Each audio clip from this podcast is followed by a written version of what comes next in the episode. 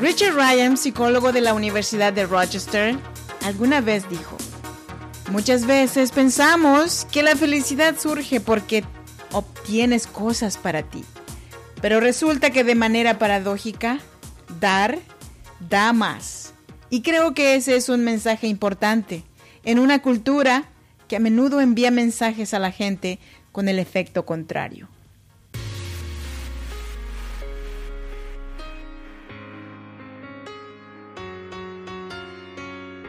Cada situación difícil hay una mujer que decidió ser fuerte y salir adelante. Si eres madre soltera, soñadora y sientes el peso del mundo sobre tus hombros, este podcast es para ti. A continuación, Freda Hunda, una mujer como tú que a través de sus historias te ayudará a que encuentres la mejor versión de ti, porque este no es el día para que te des por vencida, al menos hoy no. Así que te damos la bienvenida. Tranquila mujer, respira.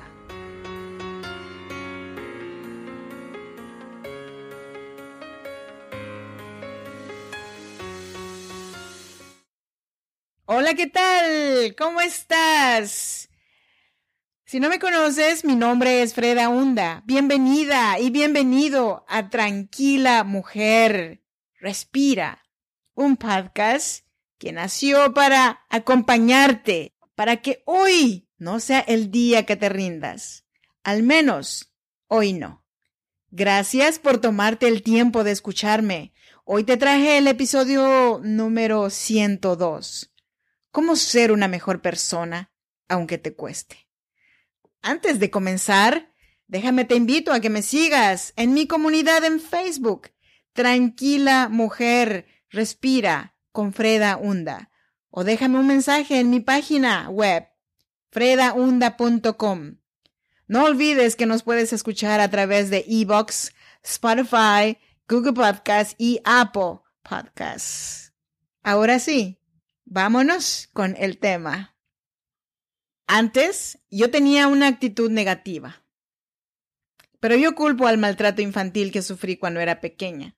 Al principio yo creía que estas cualidades me hacían una mala persona, pero al tomar una clase sobre el poder personal, entendí que todo el mundo tiene estas llamadas cualidades negativas. El problema para mí es que mis inseguridades y mi cultura nunca me enseñaron a compartir, pero creo que es día de cambiar, es tiempo de cambiar ese comportamiento.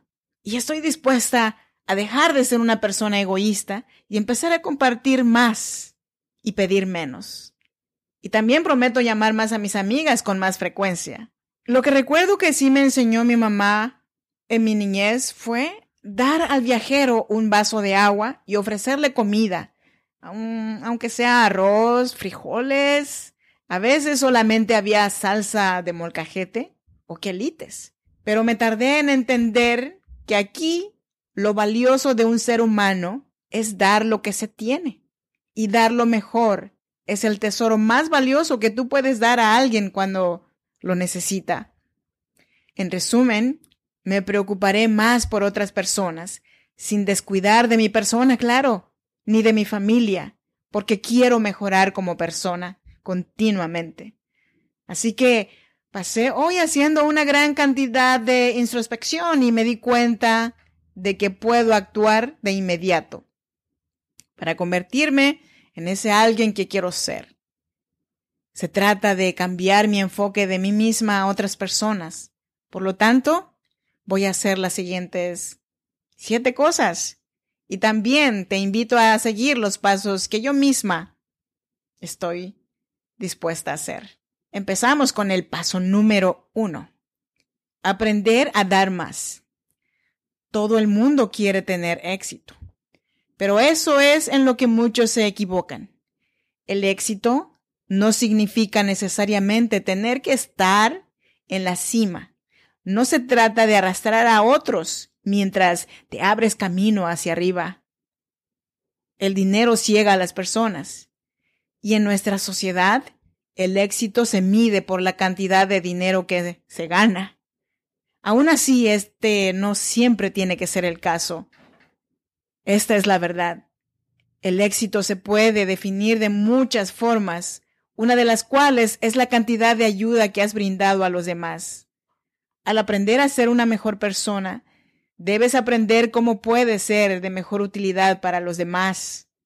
De hecho, concentrarnos en ayudar a otras personas nos hará más felices a todos, de todos los modos. El paso número dos. Este es un dicho muy cierto. Si quieres ser feliz durante una hora, toma una siesta. Si quieres felicidad por un día, ve a pescar. Si quieres la felicidad por un año, hereda una fortuna. Si quieres felicidad para toda la vida, ayuda a alguien. Puede que te preguntes, ¿cómo debo o cómo puedo ayudar a los demás? Bueno, la respuesta es bastante simple, de todas las formas posibles. ¿Tienes o conoces a alguien con necesidades? Pregunta de de qué manera podrías aportar. ¿Alguien tiene una deuda contigo? Yo sé que perdonar deudas es muy, muy difícil. Lo sé, sobre todo si es deuda de dinero, puesto que yo lo hice en un par de ocasiones, y por eso también sé que Dios paga mucho mejor Paso número tres. No exijas, pide por favor. En lugar de exigir a nuestros hijos que ayuden con el quehacer del hogar, pide por favor, ayúdame. No porque tienes que, sino porque mami también necesita ayuda. Y al momento de hablarles con amor, les estás también educando con amor. O también voy a un centro de rescate de animales y me pongo en la lista como voluntaria por un tiempo para aliviar la carga de los demás. Recuerda, no es necesario que conozcas a alguien a nivel personal para ser de gran ayuda. Tanto los extraños como los seres queridos agradecerán tu ayuda. Paso número cuatro. Sé educada con todos. Si te has preguntado alguna vez cómo ser una mejor persona, lo único que tienes que hacer es cambiar de mentalidad, porque la mentalidad negativa nunca te va a permitir pensar, ser generosa con las personas que están pasando por una mala racha. Albert Einstein dijo, hablo con todos de la misma manera, ya sea el basurero o el presidente de la universidad. No importa tu estatus social. En cambio, sí es importante.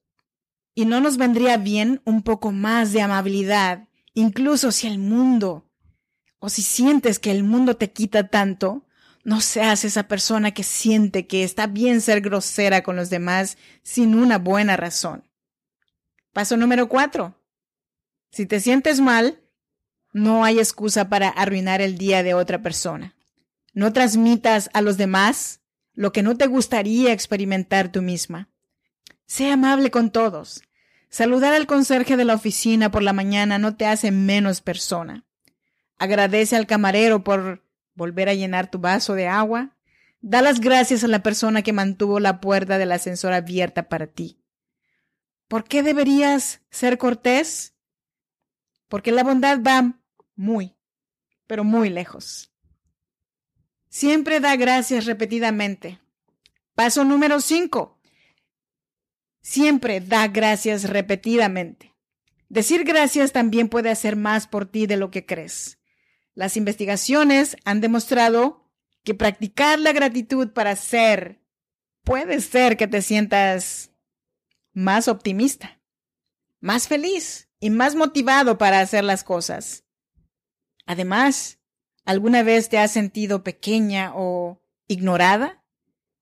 Eso es lo que experimentamos algunas personas, quizás debido a la monotonía del trabajo, de nuestro trabajo. Un ejemplo es la mayoría de los conductores que ni siquiera miran a los trabajadores de las cabinas de peaje como si fueran simples robots que no merecen reconocimiento de vez en cuando. darle las gracias o sonreír le puede mejorar su estado de ánimo, puede motivarlos a seguir haciendo su trabajo de una mejor manera. Y si logras que los demás se sientan mejor consigo mismos, estarás un paso más, más cerca de convertirte en una mejor persona. Paso número 6. No tengas miedo al cambio. Recuerda lo que dijo Benjamin Franklin. En este mundo no se puede tener nada seguro excepto la muerte y los impuestos. No siempre podemos prepararnos para lo que se avecina y para aprender a ser una mejor persona debes aceptar el cambio. Sí, es verdad, el cambio no siempre es bueno, pero esto también es cierto. No puedes estar segura de si algo es bueno o malo para ti si es que no lo intentas o pruebas. Si el cambio se relaciona con un cambio de creencia, debes informarte si se trata de un nuevo pasatiempo o actividad.